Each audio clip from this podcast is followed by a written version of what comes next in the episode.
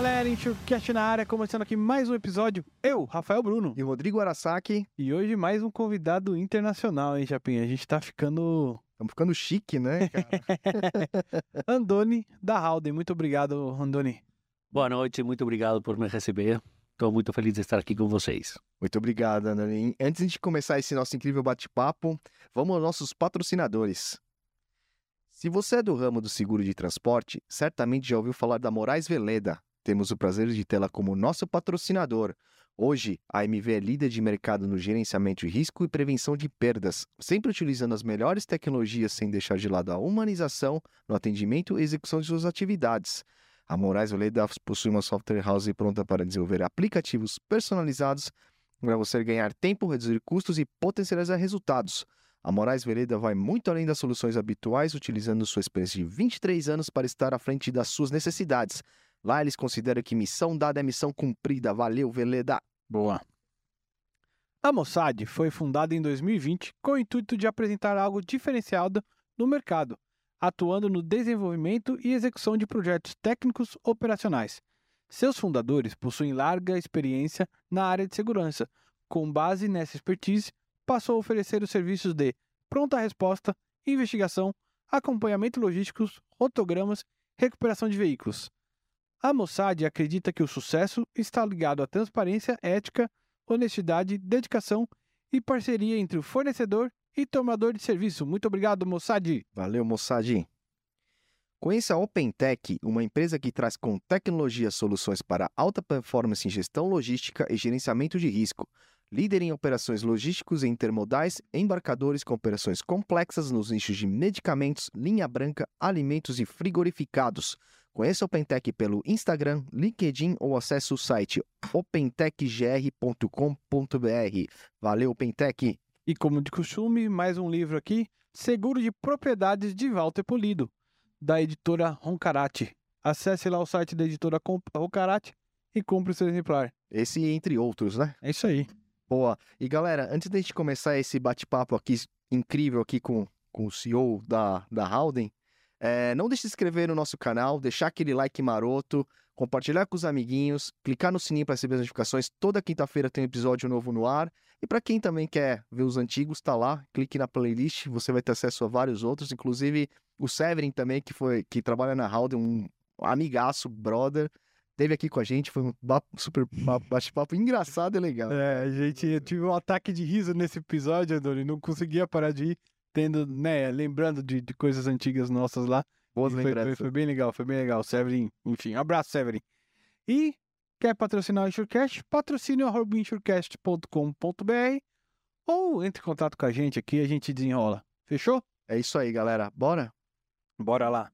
Andoni, se apresenta aí pra galera, Andoni. Como é que foi essa sua vinda da Espanha pra cá?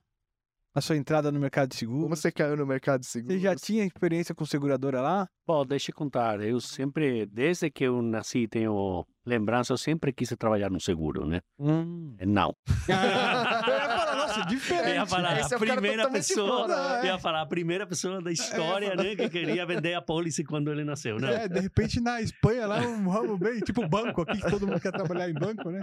Não, na verdade que eu acho que como quase todo mundo, eu acabei no seguro de maneira casual, né? Eu vou contar um pouco essa história, mas eu sou, como eu gosto de chamar, ainda um outsider. Eu acabei de chegar no mundo do seguro, como quem fala, né? Uhum. É, eu sou espanhol, é, nasci em Madrid é, e trabalhei fundamentalmente em Madrid e em alguns outros lugares, sempre como advogado. né? Eu me formei como advogado. Bom, tem uma vida prévia até, eu era piloto primeiro.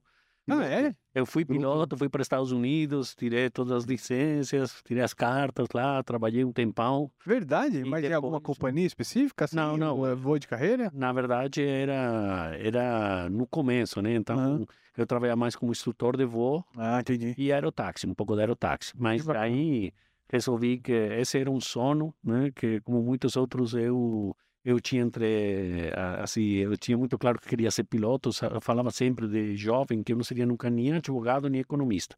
Só a visão de ficar sentado com um terno, uma gravata no escritório o tempo todo me, me apavorava, né? Então falava, não, de jeito nenhum, você é Top Gun. Aí aquele filme fez muito, muito bem ou muito mal, não sei. Mas eu curti para caramba. Aí... Filmaço. É, pô, filmaço. O 2, então, É, tá, tá legal. Tá legal. É. Enfim, aí eu, eu fui para os Estados Unidos, fiz todo esse percurso, aí voltei, comecei a estudar eh, direito, né? E aí eu comecei a trabalhar e fiz toda a minha carreira profissional como advogado, eh, num escritório espanhol de ponta que se chama de Quatro Casas, né? E com a Quatro Casas, a Quatro Casas me convidou em 2010 para vir para o Brasil. Quatro Casas tinha tido uma parceria com um escritório local, também de renome, eh, mas eles resolveram, como era a bola da vez, né, no Uhum. Brasil, naquela altura, eles resolveram ter escritório próprio. E aí eu fui convidado para vir e abrir as operações da Quatro Casas aqui como independente. Aí eu fiquei até 2016, né, dentro da estrutura de Quatro Casas, e nessa altura eu já estava muito bem ah, assentado no Brasil, muito feliz, com a família também, que se ajustou muito bem. Legal. Em, e eu resolvi ficar. Então saí da Quatro Casas, recebi um convite do Demarest, Uhum. e aí fui para o Demarest. Né? Eu revalidei diploma, eh, tirei a OAB, prestei a OAB, virei advogado brasileiro também, e então me incorporei aí no Demarest como sócio para cuidar do Latin American Desk, atendendo muito negócio estrangeiro vindo para o Brasil. Tá? E minha especialidade sempre foi M&A, direito societário, eh, eu lido muito com investidores, relacionamento entre sócios, questões de governança, enfim, Uhum. essa é um pouco a minha praia. E desde o Demarest, eu atendia a Howden, né? Howden era um dos clientes que eu atendia mais. E aí, ah, a, a Howden tinha feito um investimento na Harmonia, né? Uma corretora tradicional, bem tradicional e muito bem sucedida aqui no Brasil em 2014. Uhum. Eles tinham uma participação maioritária e a família fundadora ficava no comando eh, com uma participação minoritária. E, e foi, foi uma, assim, um investimento muito bem sucedido, eu acho que para ambas as partes. Mas, como todo né, joint venture, como todo casamento, chega uma hora em que os interesses começam a se desalinhar. Uhum. Uhum. Vocês têm observado que Howden, como grupo, tem crescido eh, assim, brutalmente nos últimos anos. né? Sim.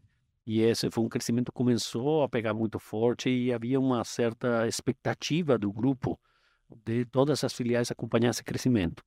Eh, E o momento de vida, talvez, da família não era, não era esse. Então, enfim, por diferentes motivos, aí começou a se desalinhar e resolveram bom, sair, né? Então, a Howden comprou a participação da família e virou já ah, detentora do 100%. Faz tempo isso já? Isso aconteceu em janeiro do ano passado, então recente. tá? E eu fui o advogado que cuidei de todo esse processo. Entendi. Já quando estávamos finalmente, falando com o responsável CEO, Pablo Borges, e a Sônia Camanho, que são os CEOs da América Latina e da Growing Markets, eh, eu falei, cara, não dá para tocar o Brasil a 9 mil quilômetros de distância. né? Eu estava pensando que algum deles deveria vir para tocar o negócio. E os dois olharam para mim e falaram, você, Você Já que você falou, Você tocou no assunto, né? já que está aqui, né? já que viemos até aqui. Então, na verdade, que foi uma, foi um, assim, me pegou muito de surpresa, mas comecei a pensar, por que não, né? Uhum. Tenho quase 50 anos, sempre estive no advisory side, eh, sempre falando para as pessoas o que eles deveriam fazer, eh, e de repente fui oferecido a oportunidade de, de pegar a roda e comandar, né? Uma Uhum. Uhum. E isso foi, na verdade, uma coisa que, que me tentou muito, né? Uhum. Então, aí eu resolvi, bom, aceitei o convite, falei, cara, vocês vão ter que ter alguma paciência comigo, porque eu preciso entender esse negócio e entender né, todas as particularidades. Eh, graças a Deus, assim, eu, eu faço algumas loucuras, né, mas não tanto. Ah, o mercado de broker, de insurance broker especificamente, um mercado que tem bastante similitudes com, o mercado legal, jurídico, né? É uma prestação de serviços profissionais, Perfeito. é, é gestão de pessoas, é um negócio muito baseado na confiança, capacidade técnica, mas muito na confiança, o relacionamento, construir uma reputação de longo prazo, gerar essa confiança, né? E gerir pessoas, né? Porque é um negócio de pessoas, então você acaba gastando muito o seu tempo gerindo pessoas, né? É, e aí eu resolvi que era um, um passo que eu conseguia dar ter essa experiência, né? Então, assim foi como eu cheguei em junho do ano passado e tenho ficado fundamentalmente esse primeiro, quase primeiro ano, né? Estou 10 meses lá, é, com minha minha labor, meu, meu dever de casa era muito primeiro conhecer bem a estrutura que eu herdava, né? Uma estrutura, como falo, com uma história, um legacy muito bem sucedida, já uma estrutura de 115 pessoas, 40 anos de história, Hum. Uhum. avaliar isso, né? E desenhar um pouco qual era o plano estratégico para o futuro, né? para tentar me acompassar e chegar ao que o grupo está fazendo lá fora. Uhum. Eu encontrei, como falei, um grupo excepcional de pessoas lá na Howden, muito, muito, tecnicamente muito bom, muito competente, mas é verdade que tinha algumas lacunas, né? É, como toda empresa familiar, é, eu acho que há determinadas funções que estavam reservadas para a família. Então, todas as questões mais institucionais estavam reservadas para a família. Entendi. E todas as questões mais comerciais era a família que fazia também diretamente. Então, nós temos uma, uma estrutura que é muito forte tecnicamente, nível de atendimento muito bom, com um nível de retenção de clientes altíssimo. Vocês conhecem vários dos meus colegas aí que estão a vida toda, mas a gente estava necessitando implementar uma equipe comercial forte e, ao mesmo tempo, começar a virar a estrutura da companhia, desde o ponto de vista gerencial, desde o ângulo gerencial, para ela afrontar a fase de crescimento que vai ter, né? Uhum. É, não estava talvez pronta para um crescimento, para escalar eh, na velocidade que a gente vai precisar fazer isso. É, e então, esses meses têm sido muito conhecer as pessoas, me apresentar, visitar as pessoas relevantes do mercado, conhecer né, as distintas tribos que tem hoje no mercado, um pouco da história, os produtos, é, enfim, como falar, me familiarizando né, com o mercado de, de brokers de seguro. Bom, André, me tira uma dúvida. Quando você assume uma operação que vinha familiar, digamos assim, que, é que você, nem você comentou, né? Muita gente chegava muito família, áreas estratégicas comandadas pela família e tal. O cliente, ele se sente muito atendido por aquela pessoa e tal. Essa transição, você sentiu alguma dificuldade no sentido de, pô, não tem mais a família, agora vai ser um modelo Alden e tal, enfim.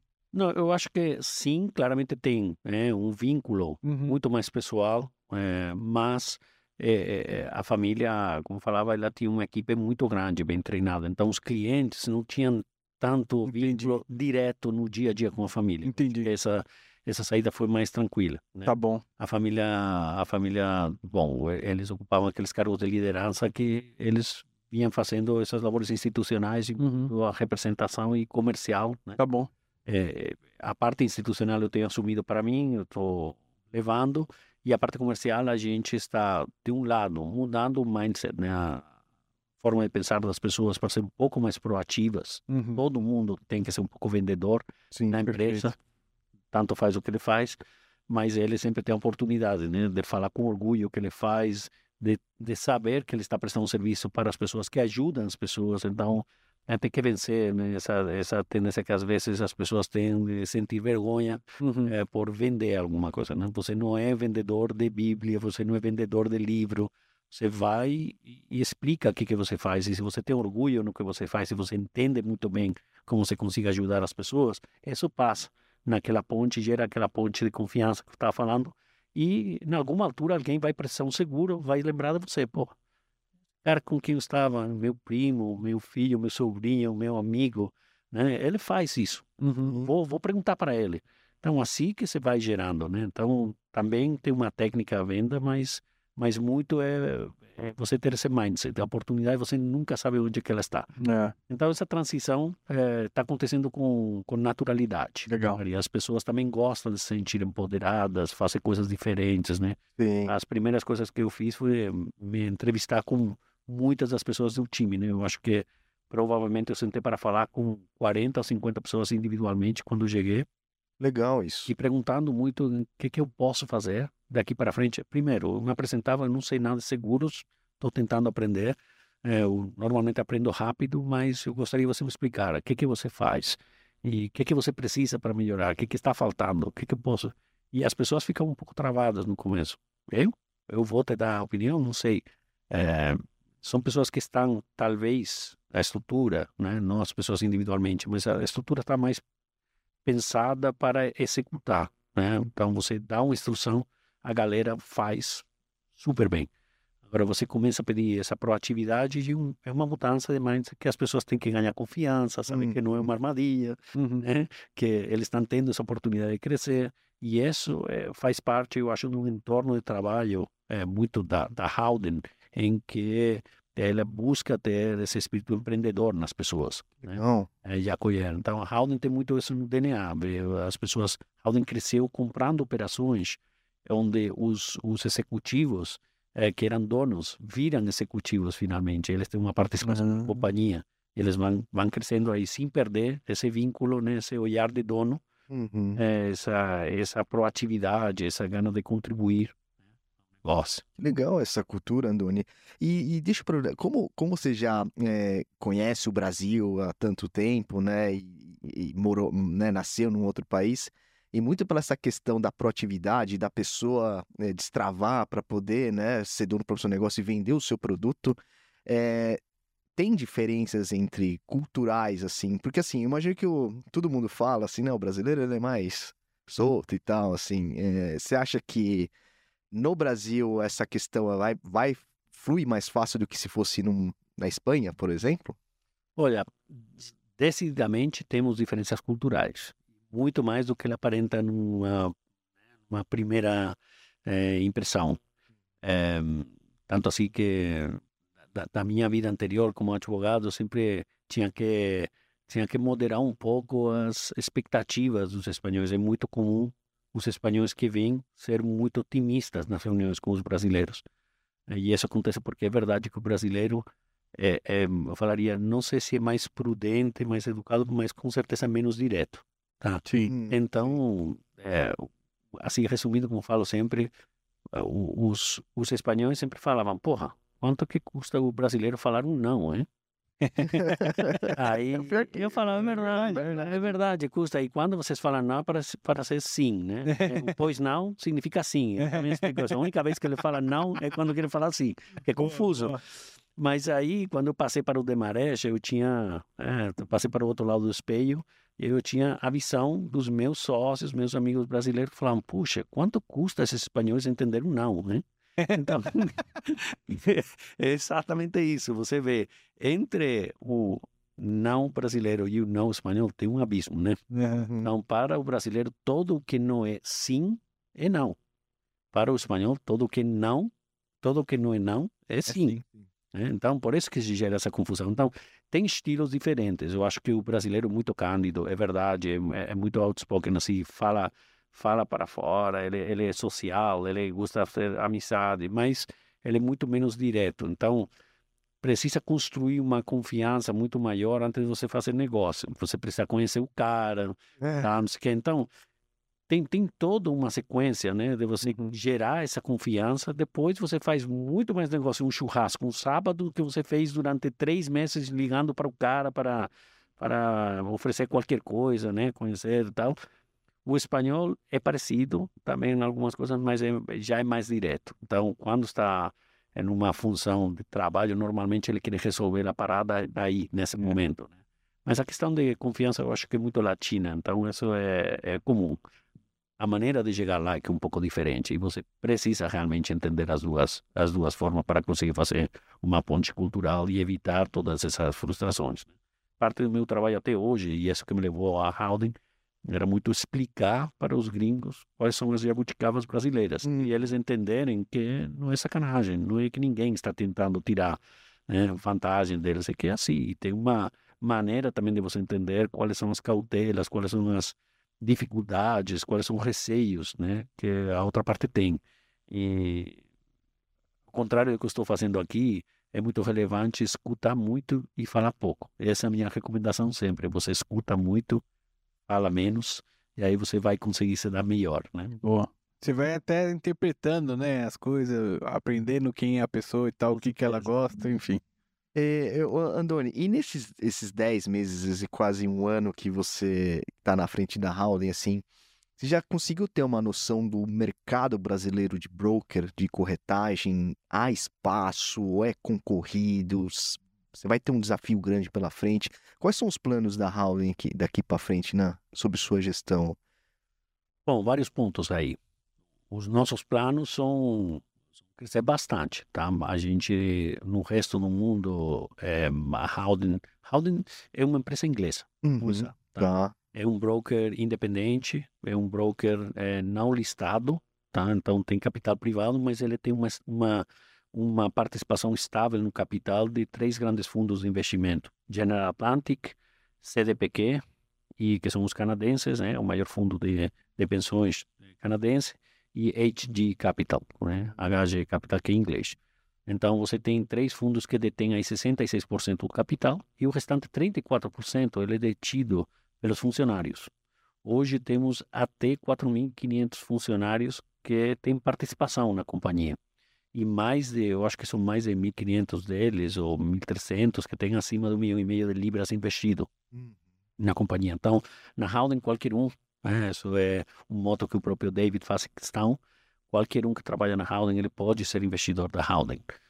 Então, tem, tem esse, para incentivar né, esse negócio de alinhamento, interesse de todo mundo se sentir parte, parte da companhia. E a Howden cresceu muito. A Howden hoje fatura 2,3 bi de dólar no mundo. Ela está presente em muitos países e ela cresceu muito sobre a base de um DNA que nasceu muito de apoiar em financial lines, em linhas financeiras. Né? Uhum. É, o próprio David Howden ele começou a história. David Howden é muito legal também, mas essa guardamos para outro dia. Né? Sim. É, ele, ele começou e tem um vínculo com a América Latina porque o avô dele chegou aqui também no Rio, num barco. Ah, é? Ele já tinha uma corretora lá atrás. Então, o David, eh, ele chegou aqui, ele, ele passeava de, de, de mala vendendo a pólice, né? Um cara que vendia Não, pro Iano, Iano. É, mas, enfim, é, isso é muito no DNA da, da Howden. Então, e isso cresceu é, através de aquisições, mas também muito organicamente. É, e, e hoje temos um, assim, uma velocidade de crescimento monstra, como eu já falei, e uma intenção nos próximos cinco anos de dobrar esse faturamento de 2,3 para chegar quase para 5 bi. Né? E a ideia é a gente ser uma alternativa para os global brokers, né? que hoje os três, são Marsh, Aon e Willis. Uhum. A gente hoje já tem um tamanho maior do que a JLT era quando foi adquirida pela Marsh. Tá? Então, o, a, a, a Howden cresceu muito. Uhum. É, e no Brasil, por essas questões que eu falei, né, divergência, um pouco ficou um pouco atrás. Então a gente hoje tem uma expectativa numa é, num mercado que é estratégico para a Howden. A gente tem expectativa de crescer bastante. É, nós temos que crescer em base a dois e isso já é parte do, do, do business plan, né, que eu via desenvolver. E a gente vai crescer sobre dois pilares, né? Um é uma expansão geográfica que eu chamo de capilaridade. A gente precisa ficar mais perto dos clientes e então hoje a gente tem basicamente escritório em São Paulo. Temos dois pequenos escritórios, um em Poços de Caldas, que é uma herança um pouco de, da origem de, de, da harmonia, né? Uhum. Nasceu como como a, a companhia de, da Alcoa, né? Sim. É, e, e depois temos outro pequeno escritório em Campinas. Mas a gente precisa expandir. A gente precisa estar no Rio, a gente precisa expandir para o Centro-Oeste, a gente precisa estar mais perto das pessoas no Sul e a gente precisa ter presença no Nordeste eventualmente também. Então, esse é o vetor de crescimento. E o outro que tem muito a ver com o DNA da Howden são specialties. Né? Howden cresceu muito com reforçando as specialties e trazendo pessoas que são reconhecidas no mercado por ter um conhecimento diferenciado, seja pela indústria ou seja por produto, né? Então a gente está nessa pegada agora. Nesse período inicial, o que eu fiz foi muito mapear o mercado, entender quem é quem, entender as tribos, entender onde que está o melhor talento e configurar o time. Uhum. É, e a, assim, tem muito trabalho por trás, as pessoas ficam expectantes, né, com ansiedade, o que que vai fazer, por que que não faz já?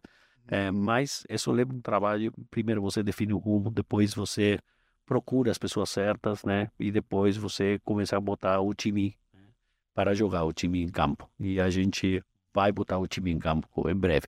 E, Boa, e essa boa, boa. expansão, Doni, quando você fala de outros estados e tal, a sua ideia é, ou os planos da Howden é adquirir corretoras locais, é abrir filiais, é contratar home offices, por exemplo? Como, como já expliquei antes, fui advogado de M&A a vida toda, né? Uhum. Então, estou bastante familiarizado com o M&A. É, e nós todos estamos assistindo uma consolidação muito grande no mercado brasileiro Isso. das corretoras.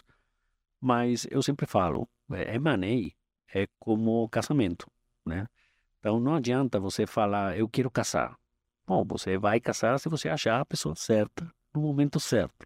Então não- não adianta você querer forçar eh, essa situação. Então o plano estratégico tem que ser muito sólido, estar baseado em crescimento orgânico. Você tem que ter uma estrutura pronta, você tem que ter um plano, você tem que definir qual é o objetivo e você tem que saber quais são né, os, os passos que você vai dar para chegar lá. M&A, normalmente, é um acelerador.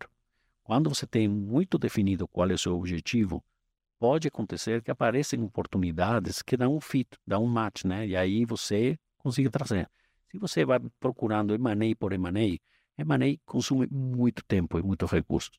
M&A não é só né, a parte bonita de anunciar a transação, comprar. Comprei, cara. Tem muito trabalho na prévia, tem muito trabalho para ser bem feito, né? Tem um índice, se vocês veem, um índice de, de frustração de operações uma vez feitas por, por falha na integração, né? problemas culturais, falha na integração, perda de valor após a compra, enorme.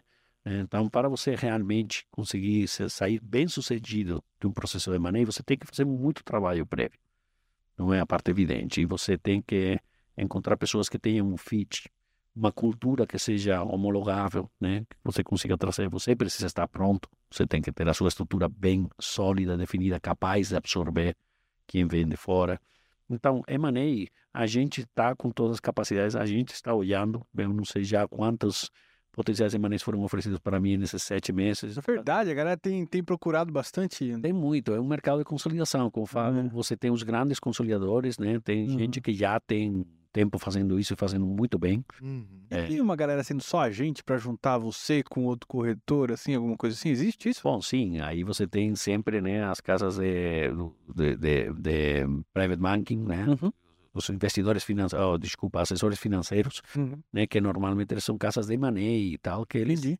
ou as próprias Big Four, né, que eles têm também esses, esses, essas áreas, né, a pessoa que quer vender. O que, que acontece normalmente? Corretor, ele tem uma vida boa, ele construiu uma carteira, né, e como falamos antes, é um negócio de pessoas, é relacionamento. Exato. Não é tão simples assim. Você tem algumas corretoras que já se institucionalizaram, são maiores. Essa, como falava, você tem bastante trabalho para integrar. Uhum. Você tem muito corretor pequeno. Normalmente, o corretor pequeno ele vai chegar numa altura em que ele não vê que tem um plano de sucessão. Bem porque os filhos não querem mais, bem porque o cara já está próximo à aposentadoria. Uhum. E se ele não traspassa aquilo, aquilo vai esfarregar, perde todo o valor, a vida toda. Então, ele tem vontade, ou essas corretoras um pouco menores, eles têm vontade de transferir e capitalizar essa venda. Só que é difícil, porque você tem que entender qual é a qualidade daquela carteira, daquele portfólio, né? E se ele é transferível ou não, senão você acaba pagando por uma carteira que quando o cara desaparece, sai daí, eh, vai fazer outra coisa, os clientes se sentem liberados, né? É. Então, você pagou por uma coisa que... E... então, tem um processo para conseguir uma integração boa. Você tem que manter né, um vínculo de quem transfere, você tem que condicionar parte do, do preço na efetiva transferência daquela carteira. Então, tem, tem uma série de, de questões que você tem que cobrir, né? Por isso que nesses casos assim de, de quando você adquire ou funde, você acaba. Isso tô, tô viajando aqui, tá? Nem sei se é isso. É, você acaba incorporando aquela pessoa chave daquela empresa por um período. Não sei se é uma estratégia isso, né? Para os clientes eh, se sentirem confortáveis naquele período e assim até uma transição final da, dessa pessoa. Não, não sei se é uma estratégia isso. Não, é assim.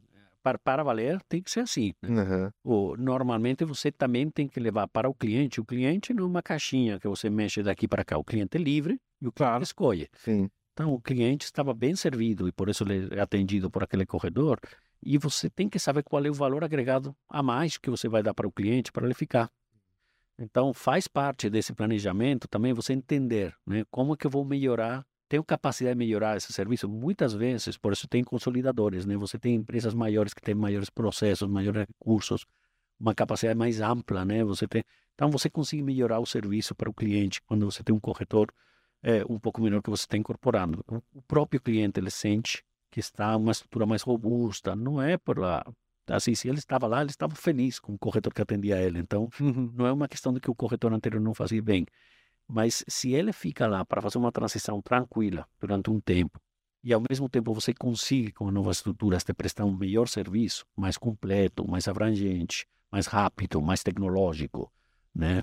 É, então, normalmente você consolida. E aí faz sentido. Uhum. Então, sempre falo, as pessoas, quando eu cheguei, a gente tem toda a condição. Nós fizemos o ano passado 31 operações de money no mundo todo. Nossa. A gente tem uma área de money muito forte. E parte da minha vinda para cá também era ajudar Hum. com as operações de money e esse processo de profissionalização que a gente tem no grupo. Eu, além de ser o CEO para a Operação Brasil, sou também General Counsel para a América Latina. Então, a gente tem operações hoje na Colômbia, Chile, México, eh, e em breve teremos teremos algum outro país também, além do Brasil, né? Então, a gente, eu lido bastante também com relacionamento com os minoritários e esse processo que o grupo está envolvido de fazer um roll-up que se, que se chama, que é levar os minoritários que hoje participam das sociedades em cada uma das, dos países, né, das movê-los para que eles participem na, na matriz.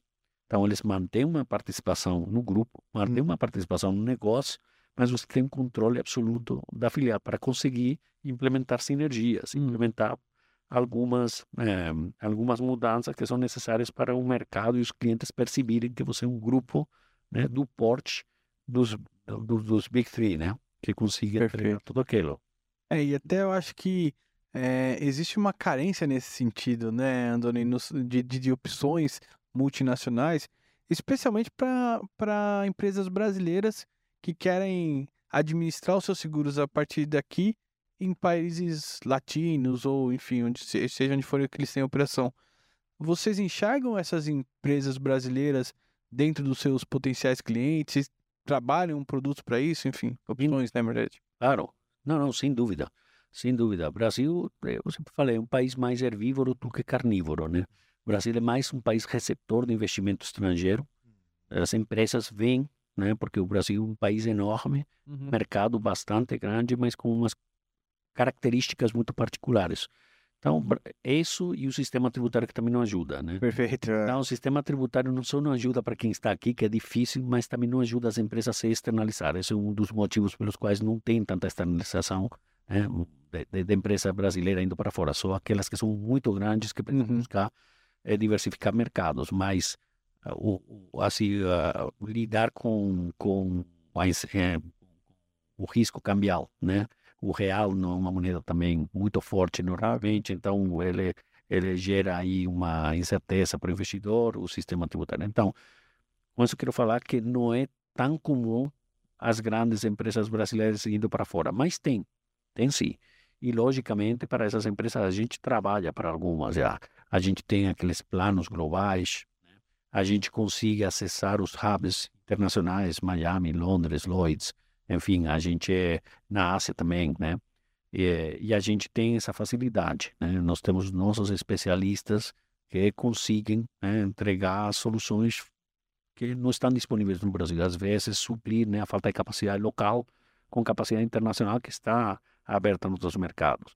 Às vezes, trazer para cá, que é muito do DNA também da Howden Inovação, trazer produtos novos, né?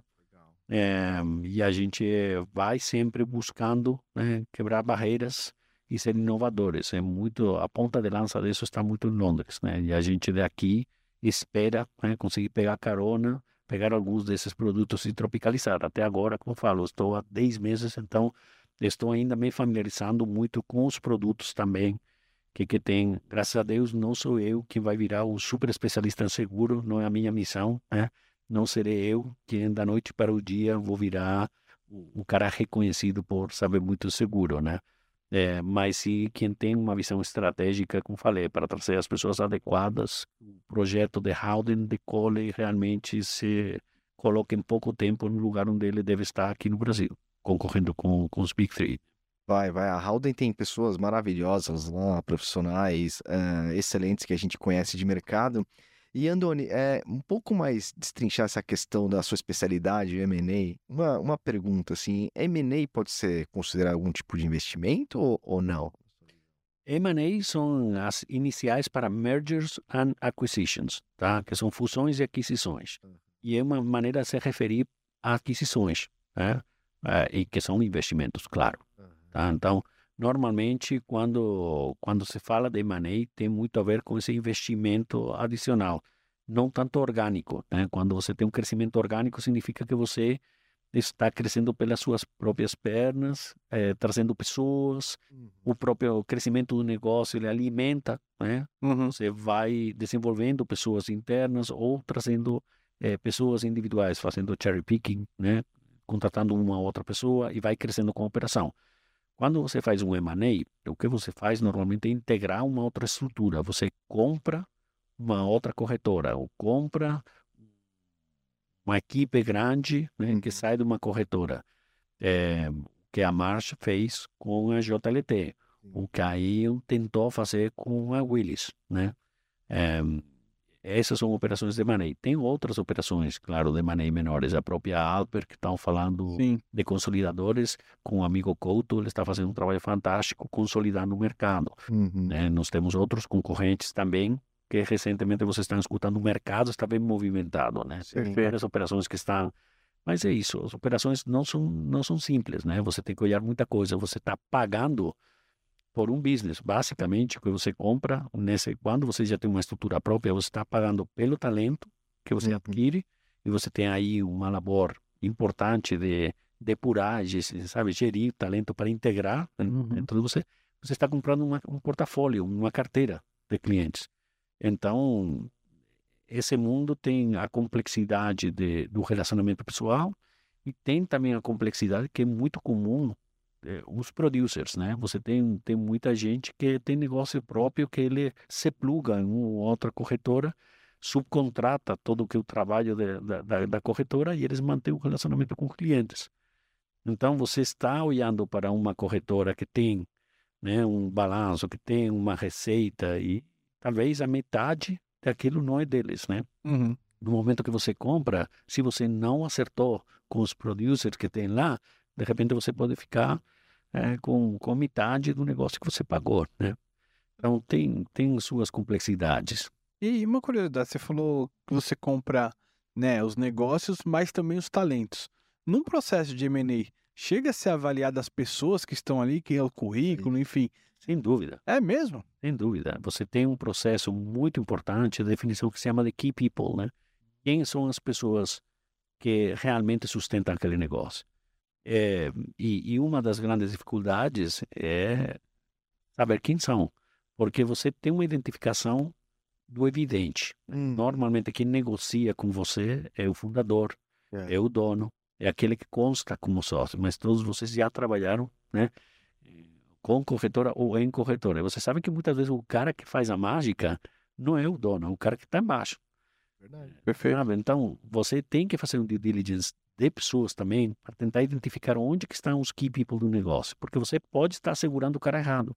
Você está segurando o cara que fundou aquilo, mas que o cara está descolado do negócio há tempo. Ele já tinha uma função muito mais de gestão, né? Ele estava não tão próximo, né, do negócio dos clientes. Você assegurou o cara lá um contrato para ficar com você, fazer a transição por cinco anos. O cara que estava embaixo, ele não recebeu nada e ele recebe uma oferta concorrente, vai embora. A gente, em Howden, né, não, não no Brasil, mas como grupo, falo que assim, a gente, o, o grupo, eu não estava aí, então posso falar aí sem, sem medo a, a ser não modesto, né, a ser arrogante, mas Howden tem que reconhecer que teve muito mérito como ele fez as coisas, estava, estava pronta, né, mas ela também teve uma sorte, é uma combinação das duas coisas. Hum. É, ela, ela estava no momento certo, no lugar certo. É, é, e o que aconteceu foi com a compra da, da JLT pela March, teve muito talento lá que ele não se, se via nessa junção, sabe? Não queria ir para a March, por exemplo. Isso aconteceu no mundo todo. A gente acabou recebendo mais de 500 executivos no mundo todo Nossa, é naquele, Caramba. naquele movimento, né? Que vieram. E são pessoas que vêm e vêm com o negócio deles. perfeito. Exato. Então, isso ajuda o crescimento demais.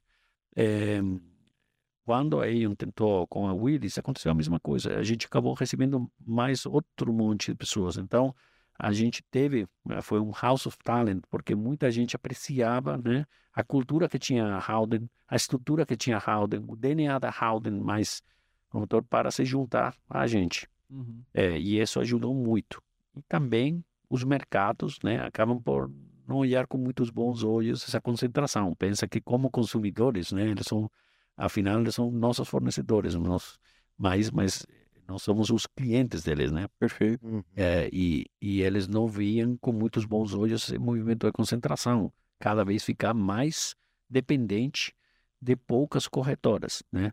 E essas corretoras acabam tendo uma força de negociação muito grande. Então, para o mercado, melhor ter algumas mais. Então, aconteceu naturalmente que o próprio mercado começou a direcionar trabalho e a potencializar a Howden, porque eles gostavam de ter a JLT como alternativa, gostavam de, gostavam de ter outras alternativas.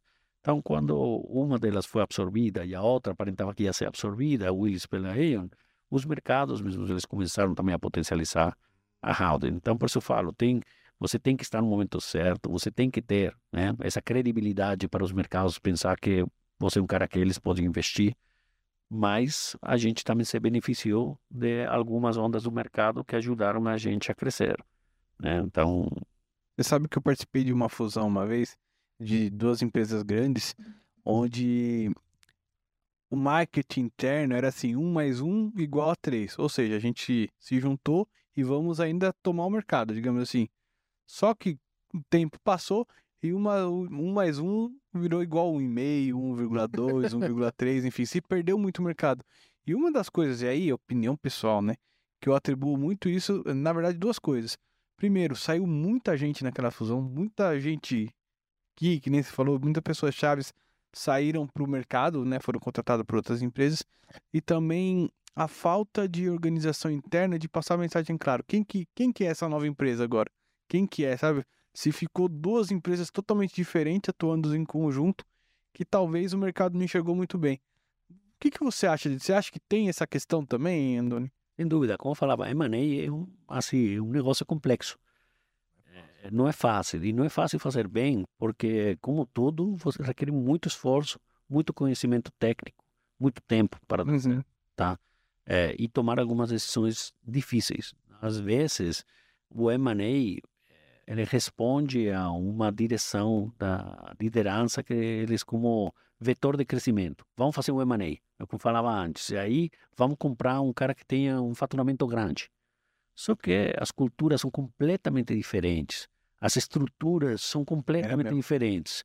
O cara correu para fazer isso, ele fechou o negócio dele e aí falou, e agora? Você vira, RH você vira. Uhum. Ah, o que, que eu faço com essa gente? Onde que vamos colocar? Não tem um espaço físico. Vamos, se todo isso, como falava, se todo isso não é bem considerado previamente, você começa a ter problemas. E você pode perder muito valor. Você pagou por uma estrutura que quando você suma não é um mais um igual a três. Isso é o ótimo. E você e tem maneira que faz isso. Quando você sabe fazer maneira, quando você procura o match certo, aí você consegue, porque você identifica sinergias de antemão, você já prepara, está listo, né? tem todo aquele action plan que vem antes, durante e depois para dar certo, fazer uma integração adequada. Né? Aliás, esse é um dos pontos também que eu, como profissional de manejo, estava com muita vontade de fazer, porque eu, como advogado, sempre participei muito da fase intermediária. Né? Você tem toda a parte inicial, que é a parte de interesse, quando ah, os as pessoas que estão dirigindo isso se encontram, falam, oh, vamos juntar, vou te comprar, você tem interesse em vender. Essa é uma parte muito legal, é muita exploração. Mas aí, cara, de cada 100 conversas, uma que dá certo. É. Então, você tem muito essa fase que você tem que explorar e depende muito da ansiedade que você tenha. Nós, como advogados, dificilmente participamos dessa fase. Depois vem a fase, uma vez que tem um engagement de negociação e formalização da operação. Aí, os advogados viram protagonistas, né? Faz o due diligence, negociam os contratos, assessoram, estrutura, tudo mais. Aí fecha e o advogado some. Quem fica para os executivos fazer toda essa integração. que é uma parte fundamental do processo. É. É verdade. E essa é uma parte que eu gosto bastante, eu acompanho, eu tenho lido bastante, eu acompanhava os meus clientes para saber como que ia né, os processos e tenho acompanhado, mas nunca era uma, uma parte que eu não estava muito focado, não tinha tido a oportunidade de, de comandar assim. Eu acho que conhecimento e experiência são um grau para conseguir né, fazer essa integração de uma maneira certa. E momento da Howden, nesse momento de crescimento, de muitas, eu tinha certeza que vou ter oportunidade eh, de, de, de também comandar essa parte, né, e fazer uma diferença eh, nessa nessa parte da integração. Mas mas tem muito a ver, não, não é mágica, é complexidade e, e, e técnica, né? Boa. E, e, ahn, na questão da própria holding, eh, você falou de América Latina e tal, com diversos países, inclusive o Brasil vindo com bastante força.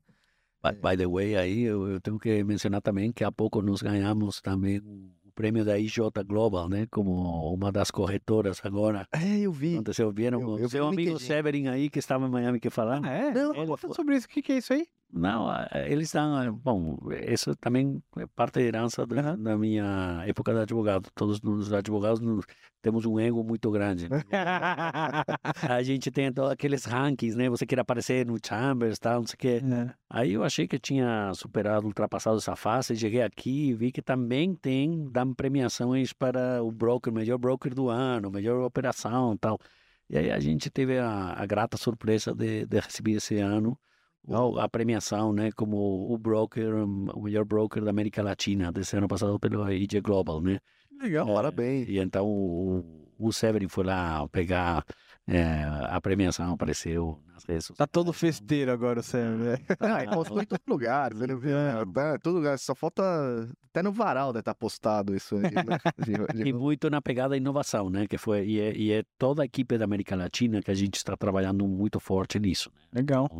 Tentar prestar serviços coordenados para empresas multinacionais que você falava antes. Uhum. Logicamente, tem muita presença da empresa espanhola e nós temos acompanhado muitos clientes espanhóis que estão em várias dessas jurisdições, né? E temos uma equipe dedicada, né, para, para em cada país para fazer esse contato com as empresas eh, espanholas que, que estão em vários dos países da América Latina. Então, é muito desse trabalho do advisory, que é a parte que o Severin faz. É. É verdade. É. É bem legal. É, Essa parte foi que nos levou lá e que, segundo né, os, os juízes lá, foram, foram critérios determinantes para a gente ser considerado como, como um novo entrante mais fresco, mais diferente Uhum. né, do, do tradicional. Não, É que foge ao seguro, desculpa até, foge ao seguro, não é só seguro ali que o Severin tá fazendo, né? É todo um negócio assessoramento é pro cliente pro final, cliente, né? Isso. Faz um- todo um trabalho, entrega pra ele os pontos e isso, isso eu só tinha visto falar da Howden fazendo isso. Cara, é, é, assim, meu processo de aprendizado do, da indústria do seguro e onde que está a nossa proposta de valor, eu tenho feito bastante isso, observado, né, como que os times eh, se preparam, como os times apresentam para os clientes, eh, para entender onde que está a nossa proposta de valor, onde que a gente consegue se diferenciar. E para mim fica muito evidente, assim como falava, né, e, essa apresentação eu faço para alguns dos clientes e prósperos, mas fica muito evidente que a prestação, do, assim, os serviços do, do corretor, do broker, ele tem três pilares fundamentais, né? Tem um pilar que é o mais a ponta do iceberg, que eu chamo, né? Que é a contratação, seguro. Aí, cliente desavisado normalmente liga para corretor, ó, tá vencendo aí a pólice, veja aí qual é o preço que você consegue. É pouco que você consiga fazer aí, né? Você tem É. toda a regra, você, o cara colocar três, quatro, cinco brokers concorrer, acabou. O cara se deu um tiro no pé. Não tem Hum. como melhorar essa posição. Eu sempre falo, cara, essa parte que o, a negociação do preço é a parte de menor valor acrescentado. Essa é a parte onde a tecnologia B2C especificamente está progredindo mais, os comparativos, os preços, automatização dessa intermediação com as companhias de seguro, reasseguro diretamente, porque isso é cotação. E tem muito pouco. O valor realmente é, é- é agregado na fase de preparação, na prévia. Você precisa entender muito bem qual é a atividade do cliente, onde que mapear os riscos, onde que estão os riscos, como que aqueles riscos podem ser tratados da melhor maneira. Tem alguns que você vai conseguir transferir via polícia, tem outros que você vai ter que conviver. Tem outros que pode mitigar antes de transferir ou conviver com eles parcialmente. E depois você tem que conhecer quais são as soluções que estão no mercado para você conseguir apresentar uma solução muito particular né, para ele, em função das opções que há. Então, essa primeira fase está muito embaixo da água. Ah, os clientes não enxergam até Não. eles não conseguir você dar a oportunidade de você fazer isso. Muitas vezes, quando chega, eu falo, cara, nessas circunstâncias, a gente vai conseguir te dar um preço, mas pensa que isso está longe do melhor que eu conseguiria te dar. Se você me ajudar a te ajudar, né? Eu preciso que você me envolva antes, eu preciso te explicar como funciona, eu preciso uma carta de nomeação, eu preciso trabalhar nessas condições. E aí você vai obter um seguro melhor. E a, o terceiro pilar é o que vocês falavam também, estavam falando antes, que é o atendimento no caso sinistro. Aí é quando você fideliza de vez É. o cliente, quando Exato. você testa, né, aquelas coberturas que você vendeu, aquele planejamento que você, você fez para tratamento de risco.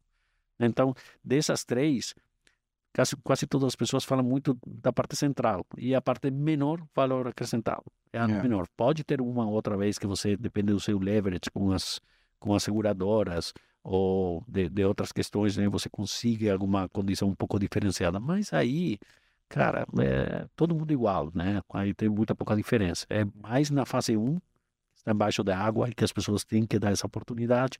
E na fase 3, que graças assim, se você tem sorte, não experimenta, mas se precisa experimentar, você tem que estar pronto para, para conseguir entregar, né? É. Verdade.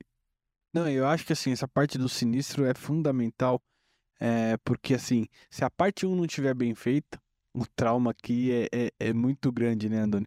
Então, às vezes que eu percebo assim, até em conversas e tal, é que às vezes é, tem algumas coberturas específicas lá e tal, que ninguém se atentou que a maior necessidade do cliente ali não está coberta.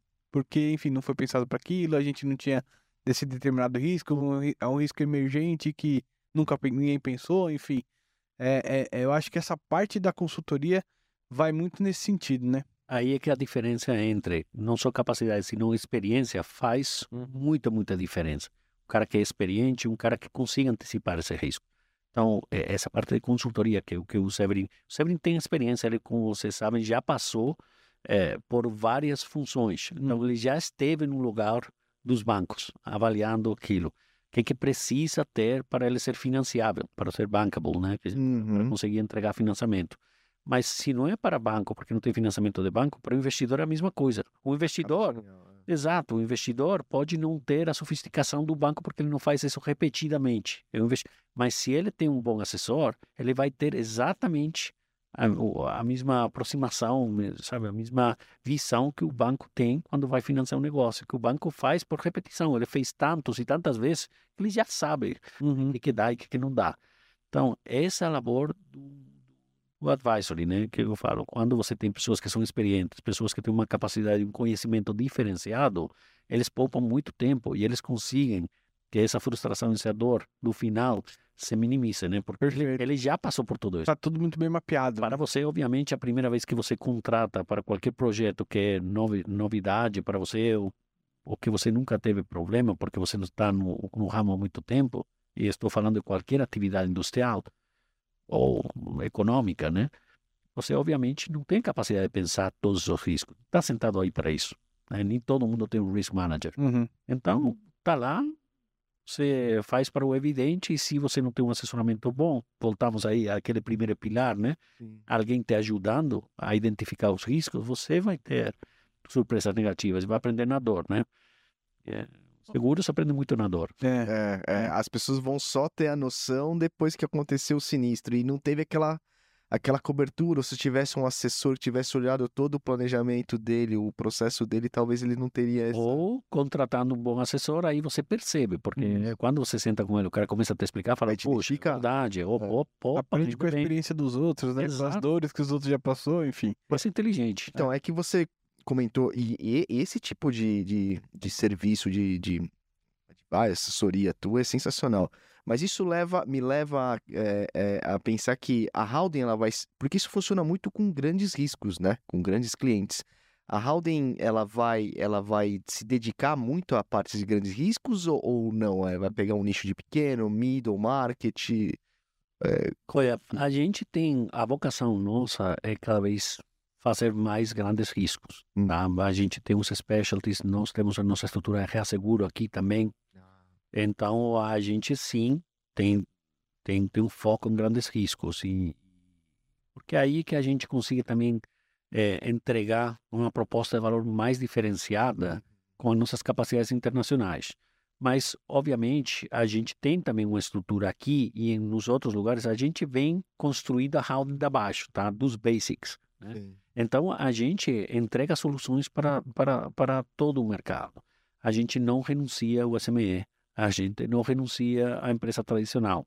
A gente faz isso e a gente vai crescer. Respondendo aí, retomando uma das perguntas do, do, do Rafa no começo, o mercado brasileiro do seguro, o mercado que ainda tem um potencial enorme, enorme. Quando você enxerga mercados mais desenvolvidos, Estados Unidos, Europa, e você vê a penetração do produto securitário, você enxerga o que, tem aqui no Brasil, muito é falta cultural, né? É, Obviamente que isso vai eh, acompanha o desenvolvimento econômico das próprias empresas. Mas, mas tem muitos que falamos de aprender na dor, né? Saber que tem um produto e que faz sentido você investir. Tem que ter uma oferta por parte do mercado, as seguradoras, né, de produto que faça sentido, porque talvez se você não tem eh, uma massa suficiente para, para comercializar um produto, aí acaba não fazendo muito sentido, né? Tem alguns produtos que demoram em pegar tração, né? bem, Ah, vocês estão aqui há, há mais tempo e provavelmente já sabem, mas o DNO, né, aquele era era uma pólice que no Brasil não tinha pegada. Hoje você não tem nenhuma empresa nem SME que não, todo não mundo pergunte, todo mundo vai para o DNO. Até Então- a gente tem. não, mas mas faz sentido, faz sentido quando você vê, fala, pô, é, esse é um esse é um risco que eu não quero guardar para mim, não quero me ver nessa situação, né? exato. Então, eu acho que tem um potencial enorme, né, para crescer. E dentro de produtos, né, pegando esse gancho, é, você comentou, né, que o, o, o DNA da, da Howden começou ali no DNO e tal. É, o que você vê pro Brasil, assim, no futuro da Howden? Vocês têm algum ramo que vocês querem investir mais, enfim? Olha, assim, a gente tem os ramos tradicionais, mas fora do fora do Brasil, se você o grupo enxerga o grupo onde que ele está crescendo de maneira bem diferenciada, eu falaria energy. A gente tem aqui o Severin, temos uma equipe de energy boa Uhum. eh, e vamos reforçar. A gente é muito muito relevante em cyber.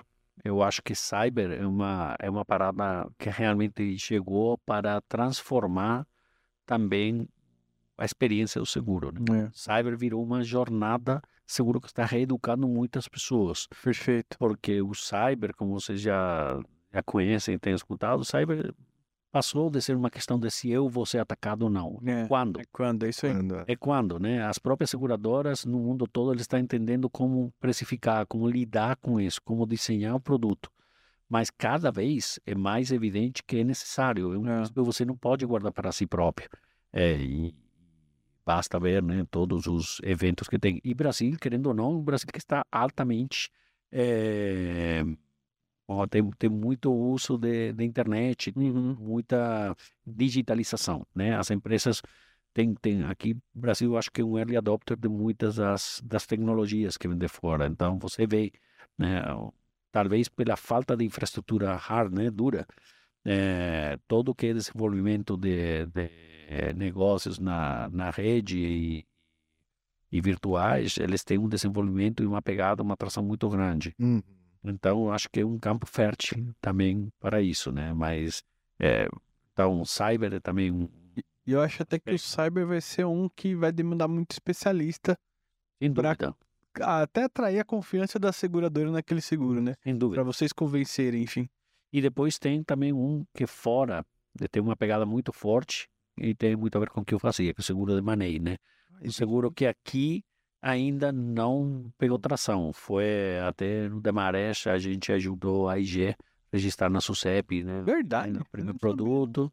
E tem tido algumas tentativas, né, de, de oferecer. Agora tem, tem alguns, algumas seguradoras que estão desenvolvendo produtos um pouco mais específicos, mas eu acho que assim, esse ainda vai demorar um pouquinho, mas eu acho também que eventually, né, em algum momento ele vai Uhum. pegar. Uhum. E, e Brasil é um país que tem muita atividade de Perfeito. maneio, então com certeza, eventualmente isso vai ser, na alguma altura... curiosidade, o que, que cobre basicamente o, esse seguro? Bom, esse, esse é o problema, né? Normalmente, quando você contrata um seguro de maneira, parte da negociação que você tem, né? Qual é a responsabilidade do vendedor? Quando que ele vai responder? né? Se aparece qualquer negócio lá, você comprou e de repente tem uma, Ah, uma fiscalização tributária, o cara não pagou imposto, Entendi. o cara não fez alguma coisa certa, ou tem uma demanda trabalhista, né? Uhum, Isso que são passivos, né? Entendi. Então, você tem alguns passivos que você, quando faz um due diligence, identifica. Você já sabe que está um risco lá, Uhum, né? Ainda não se materializou porque ninguém entrou com a demanda, mas Tá o ali. risco está aí e você já viu. Então, normalmente o seguro de maneio é um seguro que cobre os passivos ocultos, ou seja, aquilo que ninguém viu. Então, se você já viu, ele cai dentro das exclusões. E é isso que dificulta. Na Europa e nos Estados Unidos, ele tem evoluído porque tem, tem se combinado com outros produtos complementares. né? Então, agora tem seguros para riscos conhecidos. Aí é meio que um multirisco M&A, né? Você Uhum. tem a pólice normal para riscos não eh, detectados. Aí você tem as apólices para cobrir certos riscos. Fundamentalmente, estamos falando de risco tributário, de risco de propriedade, né? titularidade de, de- de- de propriedade eh, e risco ambiental. Né? São três riscos que dá para cobrir com produtos que lá fora tem e aqui ainda não. Eu acho que vai depender muito também da confiança que os sistemas seguradoras tenham no sistema judiciário. Né? Exato. que o grande problema hoje é a heterogeneidade que tem o Brasil no comportamento dos juízes. né? Então, não é tão fácil você ter a garantia de que determinada linha jurídica vai ser mantida, preservada ou aplicada de, man- de igual maneira por todos os juízes. E é isso que dá um desconforto às próprias seguradoras, né? Uhum. Mas aos poucos vai se vai se evoluindo nesse sentido e é uma tendência global, né? Você não vê uma única operação nos Estados Unidos, na, na Austrália, na Europa com private equity, por exemplo, que não tenha um seguro de maneio.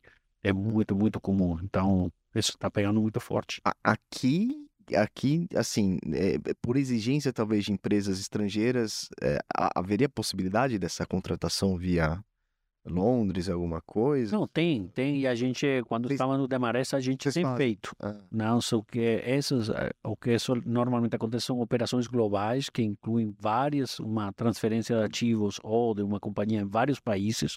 Então, o seguro é feito em Nova York, sujeito à lei de Nova York, e ele tem uma cobertura também para o Brasil. E aí a gente tem que buscar o caminho, né, para, para fazer o fronting aqui, ou a própria IG, que é quem, quem oferece, ou alguma outra, consiga oferecer essa cobertura local. Mas o Brasil tem potencial dele de ser um mercado próprio. Sim. Hoje, se é uma operação puramente Brasil, é difícil, você não, não emplaca isso. Não, e toda hora a gente ouve isso. Em, em diversos segmentos diferentes, é empresa X comprou empresa Y, fundiu, enfim. É, é, é um mercado bem amplo aí pra isso, né? E, é, o- e essa questão, por exemplo, Andoni, da, assim, é, a gente vê as grandes corretoras, né, o que você falou, a tua Anderson, é, e tem também as menores, as médias. é, existe uma, há uma preocupação em termos de, é, de concorrência nessa parte de grandes riscos, de que vire, assim, é é uma coisa assim, mais opinião, perspectiva futura, se as corretoras podem fazer com que as taxas diminuam bastante ou não, a sua opinião? Como que você vê isso? Concorrência é sempre boa para o cliente. É. Só que aqui, no mundo de, no mundo de seguro, a corretora não é quem marca o preço. É, a seguradora, né? Então, realmente, essa, essa concorrência tem que existir entre os mercados, entre essas seguradoras. Uhum. Você tem que produzir, ter é, uma, um apetite né, para de, de risco. Depois, assim, a margem da, da corretora é mais limitada, né? De 20%, então depende. Obviamente que a concorrência sempre ajuda a diminuir. De toda forma que eu falei, eu acho que o maior, assim, maior desafio Brasil, no mercado brasileiro, não está, eu acho que na pressão dos preços em geral, tá? Ela tem um tamanho, então você tem, precisa ter, eh, eh, ter capacidade, assegurar capacidade suficiente para atender o mercado. Hoje o mercado é pequeno ainda, como eu falei, tem uma penetração relativamente pequena, então tem um potencial de crescimento muito grande. E seguro funciona diversificando e espalhando o risco, né? Uhum. Quanto mais comprador de seguro você tem, mais possibilidade você tem de oferecer uma polícia mais barata, pior, porque você está socializando o risco. Né? É, quanto menos, é, mais, mais dificuldade você tem, tem menos alternativa e mais cara. Né? Então tem que sair fora. Mas hoje eu acho que o Brasil tem um potencial de desenvolvimento muito, muito grande. E para mim a concorrência sempre foi boa. A concorrência te ajuda a ficar, não ficar dormindo, sempre estar pensando qual é o valor, a proposta de valor que você faz, diferenciar, né? como se diferenciar, como entregar cada vez melhor. E eu acho que para quem é comprometido com isso, quem está acostumado a entregar serviço de qualidade, isso é bom. Tá? Eu, eu celebro sempre ter, eu comemoro muito ter bons concorrentes. Eu gosto de encontrar bons concorrentes, eu gosto de aprender deles, eu gosto de ser desafiado eh, para entregar o meu melhor. Eu gosto que os clientes estejam comigo porque eu falei, pô, você entrega realmente, não porque eu falei, "Ah, só tem você. então É, aí não dá, né? É complicado. E eu acho que isso que tá sendo um, foi um pouco da tônica do papo também, né? Agregar valor, né? Mostrar diferenciais em serviços e que, né, que, que deixe o seu cliente tranquilo ali na eventualidade. Enfim, ele tá coberto. Obrigado, Antônio. Obrigado por ter aceitado o nosso, o nosso convite aqui. Ali, ó. Passou rápido, cara. Passou rápido, Passou senhor, né? caramba. Muitíssimo obrigado a vocês né, por me receber mais uma vez. Imagina, obrigado você, Andoni. ah, Parabéns pelo, pelo prêmio também. Sensacional. E Como até obrigado corretora, por ter aguardado. A gente atrasou um pouquinho aqui pra iniciar, né? dele, ó. É, fica enrolando. tava falando, vocês têm uma moral muito alta, hein? A gente- a a tava meio preocupado, caramba, também, mano. Cara da Howdy tá aí, né?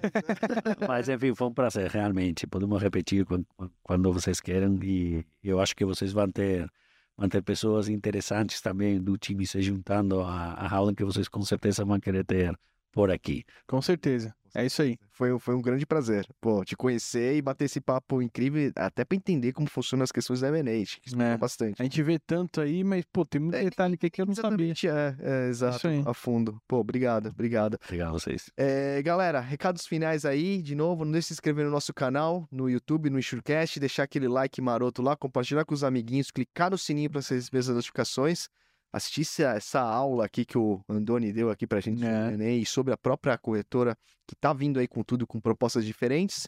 É isso aí, Rafa, que mais? E é isso, galera. O Insurecast é um projeto pessoal meu e do Rodrigo. Nada que falamos aqui tem a ver com as empresas que a gente trabalha ou que eventualmente já trabalhamos. É isso aí, muito obrigado, valeu, gente. Obrigado, beijos. Abraço, pessoal. Até mais, valeu.